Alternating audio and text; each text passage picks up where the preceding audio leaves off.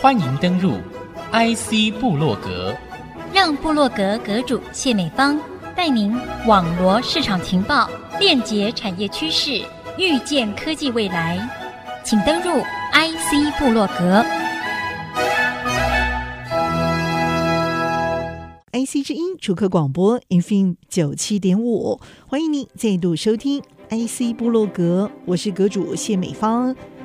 节目开始，我们来听一则消息。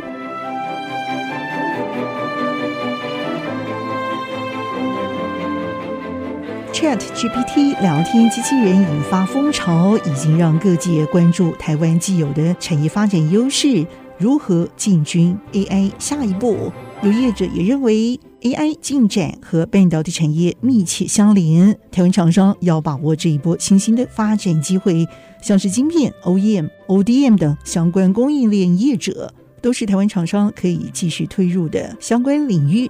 NVIDIA 执行长黄仁勋也形容 ChatGPT 的问世就像是 AI 的 iPhone 时刻。国内阳明交大建筑所所长侯君浩观察 AI 发展趋势，在 AI 跨领域广泛应用视角上，他也提出了独到的观点。生成式是统称现在一些新的，它不管从像 Chat GPT，它是你问它问题，它会回复，但它回复的过程，它其实是去透过很极大的资料库以及它所学习到的经验，它去搜罗各种资料去做整合，去回复你一个非常接近人可以回复的东西。一样在图片，现在在影像，还有在影片，甚至声音，都有同样这样的工具。所以现在是全面式的，在各种的领域都有这样子所谓的生成式的 AI 工具，在帮你生成各式各样的媒介。你也可以问各类的问题。对我们来讲，感觉就是一个很理所当然、慢慢就会发生的事情。未来我们可能只是要需要一些够厉害的人可以操作这些 AI 就好了。我不需要有大量的员工在做一些基层工作。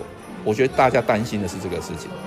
但是它同时也在解放人类，就是人类本来就不应该是一个一直去做重复工作、做太过基层劳力的这样的事情的人的物种。文明进步都是靠头脑、靠创造，在一直往前走的。我们一直在发明新东西，在取代劳力。只不过它现在 AI 取代的劳力是另外一种劳力，是智力的劳力，意味着产业要做很蛮大的转型。就说你怎么让所谓的智慧资本能够真的突出变每一个行业最重要的事情？它的任务不是去挑战 AI，而是要把 AI 变成是你最强力的一个助手。我们人类要有那个能力去判断正确与否，以及它讲的逻辑的这个事情。这个还是人类必须要去掌控，不是说不了解之前就先去恐慌，或者是去有太多的各种观点去看它。我觉得要先去了解到底它是什么样，你才会知道说它其实限制在哪里，它的优点。点在哪里？那我觉得这个是一个门槛，大家先去跨过。 NCG 采访报道。接下来就欢迎听众朋友回到节目当中，立刻的就要谈 Chat GPT 聊天机器人所带动的台湾 AI 产业可能建立的优势产业链。那么今天特别邀请工研院电光所技术长谢明德博士。那么谢博士呢，同时也担任成功大学电机系教授，和听众朋友共同分享。欢迎。哎，美芳姐好，大家好。其实这个话题哦，掀起了部分的热潮嗯哦。我们觉得说，台湾的这个景气啊，在这个时候呢，听到这样的一个创新的应用产品啊，我们真的觉得非常的开心。但这件事情也让我们好奇啊，台湾的产业究竟可以怎么样来运用优势，登上技术发展的热潮啊？这 GPT 大家都觉得这是一个契机哈。简单的来讲，现在很多的人他都很喜欢到网上去 Po 文。啊一个不确定的，你要把它泼上去，然后那个 model 又去读你他喂食的资料，而且是错误的，可能是有疑虑的。嗯所以我们在讲说，他去爬资料来训练，有一个关键就是说，他爬的资料是真正人讲的资料，还是生成语言产生出来的资料？对，对哦，这个反而是我觉得我比较关切的，因为嗯我们做资料要训练的时候，就有一个步叫做所谓的资料的 cleaning，就是嗯清理啊，我要把那个。错误的资料爬掉嘛，不然你错误的知识被你训练之后，它不就变成是一个好像一个隐藏的病毒在里面？嗯对，这就是我们说的侵战场。 对对对对， 很重要，我就必须要把那些事情解决掉。了解。最具体的一个例子啊，我们开个玩笑啦，就是老婆的话不是永远是对的的嘛，对啊不对？结果最后我们就发现一加二呢，其实正确答案不是三哦，是四，因为这个老婆的话永远是对的，只要老婆她说一加二等于四的话，那这一题答案就不是三 了，怎么办？ 那我我我刚刚为什么会讲到那里哈？其实我就是要回答呃美芳姐你的问题了哈。我们假设是用 Chat GPT 哈，哦我我们要训练它嘛，它读嗯海量资料，对，哎，那它的资料，它是训练的过程，就是它读资料。那一开始叫监督式的学习，什么叫监督式的学习？那你先给我一个问题，我给你一个答案。嗯，然后等它训练到这个模型比较精进的时候，它就把它引进了下一步，它叫做所谓的用人类回馈的 reinforcement，就是强化式的学习哈。嗯那意思就是说，我就要给你一个答案，你给我个输入，然后经过我这个模型出一个答案，那我们会是训练一个评分者，哦然后来说你这个答案呢，我要给你打几分。哦，还有这个对部分对对对哦，太好了，所以，所以为什么那个东西它会让你免费使用？嗯，因为你就是那个评分者，它不是 OK 会让你回馈吗？你按赞对什么东西，还有一些东西，对所以基本上就是我有一个模型，那我要有一个我们叫所谓的评分者，嗯，然后那个评分者会帮你的答案，让你输出的答案打分数。 OK 我刚刚讲说那个答案可能是随机的，找最大几率给你，那它是用取样的，所以嗯几率最大的被选到的机会越大，但是不一定永远是对都是的你。对啊，那个老师呢就可以打分数，啊，嗯打分数之后的结果，他就可以回馈到那个模型，他就知道哦，我这个学的跟人类是有一些差落别差的，的，所以这个循环就一直进来，一直循环，一直进来，嗯嗯然后我的 model 就会越来越好。嗯，那这个步骤训练的步骤啊这个时间，NVIDIA 要多久啊？哦这怎么这抓？嗯 NVIDIA 假设我们用是它叫 V 一百的 GPU，那已经很棒了嗯哦。是训练现在 ChatGPT 要嗯嗯嗯两百八十八年哦。哇，天哪！那这样子还得了啊？我们只能把它当成一个一对啊个玩具，所以这样子来说，我不能用一片嘛， 是我用平行处理嘛。嗯哼那那我们这样说，transformer 的特性就是它可以大量平行，嗯，就是它都做同样的事情，那我就是用空间来换取时间。 OK，那所以光光我要训练 ChatGPT 呢，我们官方的报道大概要一千张的 GPU，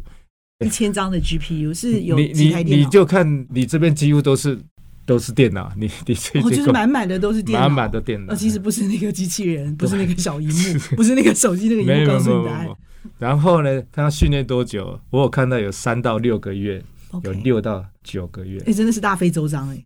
那个 Open AI 为了训练他，租了一个 server，、嗯那个设备，嗯哼，呃这个粗浅的估计，一个 billion 一个嗯 billion 呢、十的九次方的 US dollar 美金。那到底多贵啊？我的天哪！所以我就回答你的问题了。嗯就 GPT 这个是一个非常大的投资，假设你要是 on 那一个所谓的哦加速器，它是一个非常太大惊人了的啦嗯大的投资。虽然那个那个投资，因为我训练了这么久哈，嗯占我的运算资源嘛，嗯，所以它是一个大投资。但是那个还不是问题啊，不哦是真还的问不题是，问题，因为是那个我正训练确一性嗯次之后完之后，那我我就大家都用了嘛，除非我要我要更新它嘛，哈，对它慢慢逐渐更新。嗯重点是你在问答的时候，嗯，那个程式模型也要跑啊。嗯那有人就去计算了。假设你有一亿，假设说有一亿的用户在上面，这个就是 GPT 的破纪录了。它推出来五天就破百万，嗯两个月就有一亿的嗯使用人口。是那我们的 Instant Grab 啊，嗯我记得大概七个月哈、好像七个月才破百万。啊哦，差太多了。那它破百万的上亿，好像半年以上啊。 OK，那可是这样 TikTok- 子听起来，这个呃产值非常非常的惊人呢、可是老师这样子比喻的对比，你主要带出的是什么样的一这个这是投资投资的部分金额跟太惊新的人了。 business model， OK，因为 Open AI 本来它不用钱嘛，现在开始对有收费版了。啊他可能一个月十五元美金啊，就对听起来还好。可啊是是这么多人的话就，很大。我造成了这个亿万富翁，而且是首富。我算一个给你嗯看，就是说我们一般就是你下一个提问嘛，那它电脑就要跑嘛，嗯要想办法回答你的问题。所以我们讲说大概是七百五十个字哈，大概就是美金 two cents 就是两分哈。假设我我们是用一亿的大概十个 million 一千万用户来算，一天大概四十万到五十万美金，你把它乘以一个月哈，一个月大概要一千多万的美金，就是光他只要免费给你使用，嗯哼他一个月就少到快三亿台币，一对一千，然后一对千两百万的美金。哦，好吓所以人，意思就是说啊，他不可能不收费。嗯然后你要收费，你要就像这个 business model 的人，嗯你也很难建那个 server，对不对？对，那这个 server 基本上都是那些大公司在，为什么是 Google、Microsoft 他们 Amazon 嗯在玩这个？对，因为它需要大量的运算资料。是是那，这个就牵扯到那台湾要怎对啊么，那办？台湾可以在里头扮演的角色，这样听起来应该是要上游开发这一块比较适合。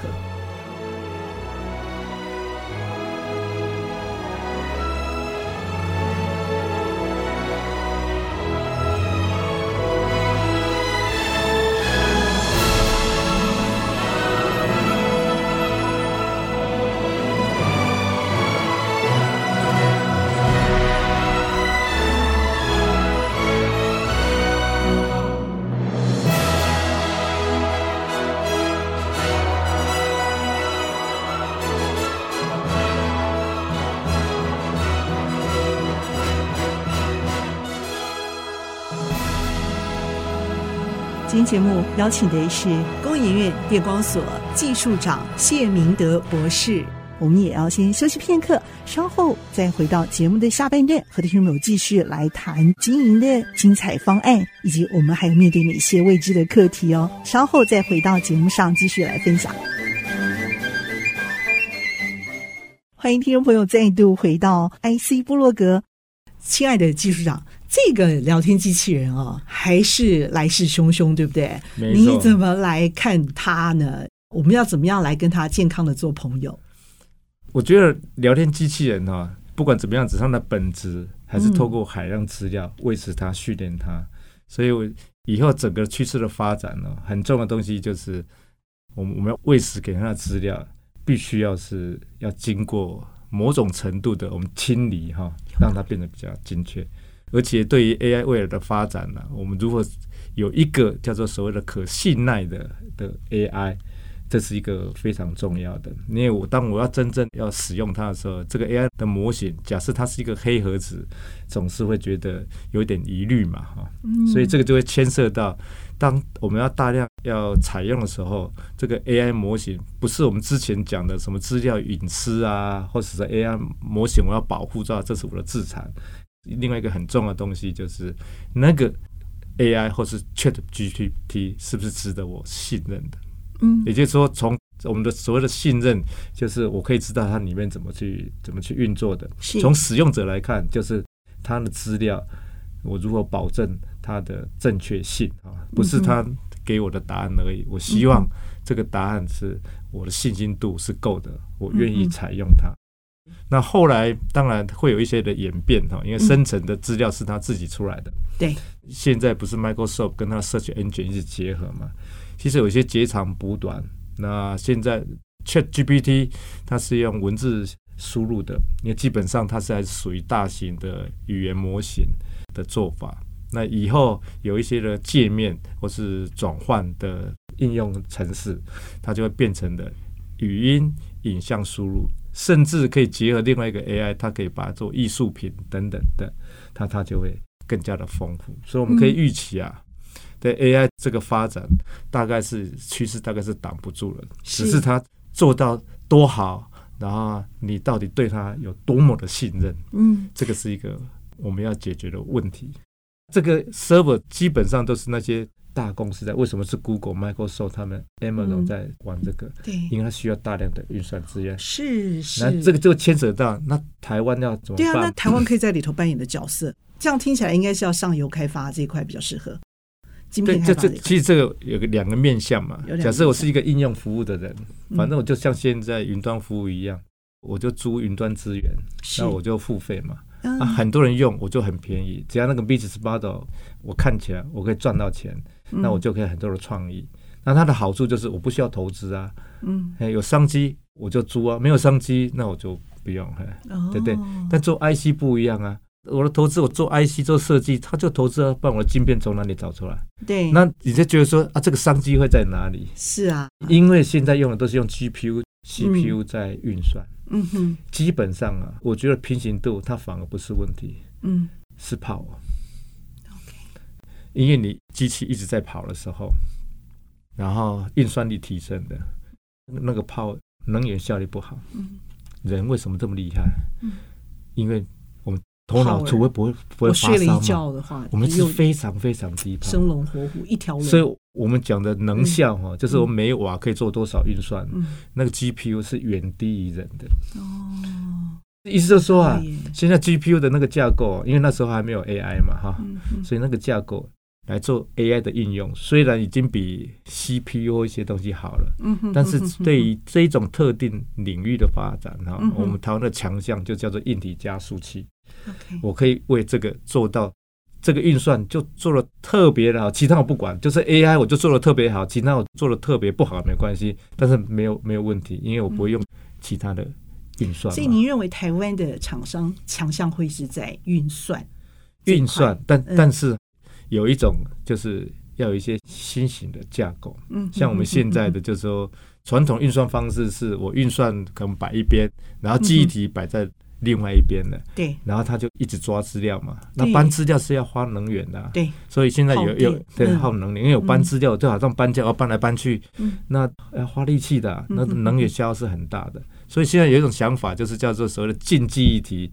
你搬家两家离近一点，好啊嗯，哼搬家就比较有效率嘛。啊，另外一个东西就是干脆哈，我们就从以前是以运算为核心的想法，变成是以记忆为核心的，就是我把运算单元做在记忆体里面的。哎，聪明，这个这个方法这个就是聪明对我们叫做 computing in memory 的概念，嗯叫做 CIM。是这样的做法是嗯哼非常低功耗，嗯哼但是现在的嗯技术啊，它没办法做到很大。哼哦，假设我们可以做到很大，那这个就是一个新的一个新的商机了。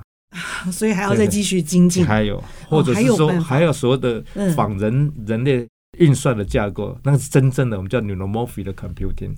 我觉得这个也是一个机会了。说假设嗯嗯哼嗯哼我们可以在一些高能效方面的加速器有一些贡献哈。这个市场很大了，嗯我们要吃也没办法全吃，嗯哼 所以假设可以站在伟人的肩膀上哈，嗯哼我们可以提供他运算加速器搭配它，嗯 OK，哎，这个概念其实是我觉得是还蛮蛮平常，大家也可以接受。台湾就是我说印尼加速器就是台湾出来的嘛哈，嗯所以这个假设提早布局哦，还是有机会的。所以我讲说从应用上来看，呃，嗯哼可能是要新的 business model，是因为那个不是一般小企业新创可以投资的。但是从我们的强项半导体来看，台积电当然不用讲了哈，NVIDIA 和高阶制程都在台阶下了。然后我们这边也有全世界最棒的高阶制程封装技术，但是 IC 设计虽然我们是全世界第二哈，但是一些比较先进的制程还是都在，你看它 AMD 啊、NVIDIA 嗯所以我们我我们讲台积电，它要讲说它的高效能运算，我们叫做 high performance computing 那个制程啊，先进制程，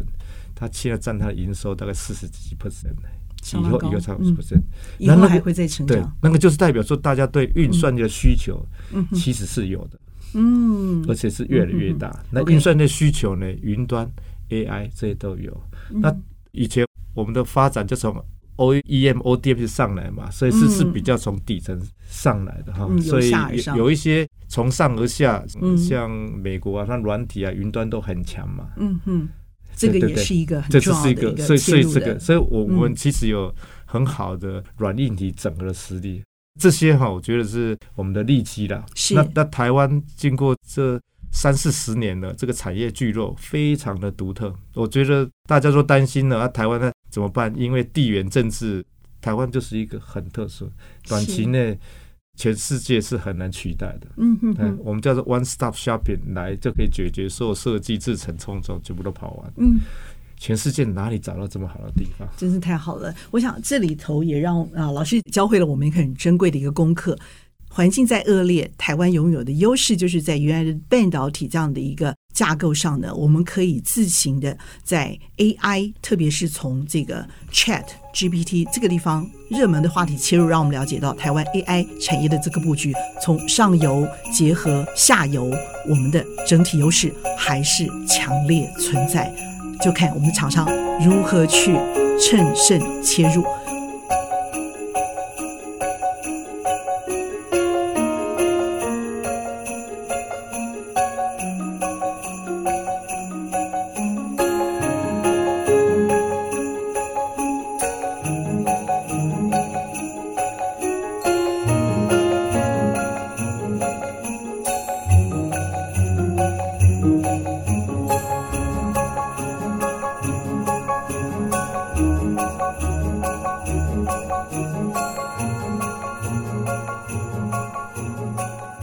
今天 IC 部落格非常的谢谢工研院电光所谢明德技术长、谢明德博士这一期节目当中精彩的分享，我们也期待我们的谢明德博士继续在节目当中来分享在这方面的前瞻布局又是做得如何了呢？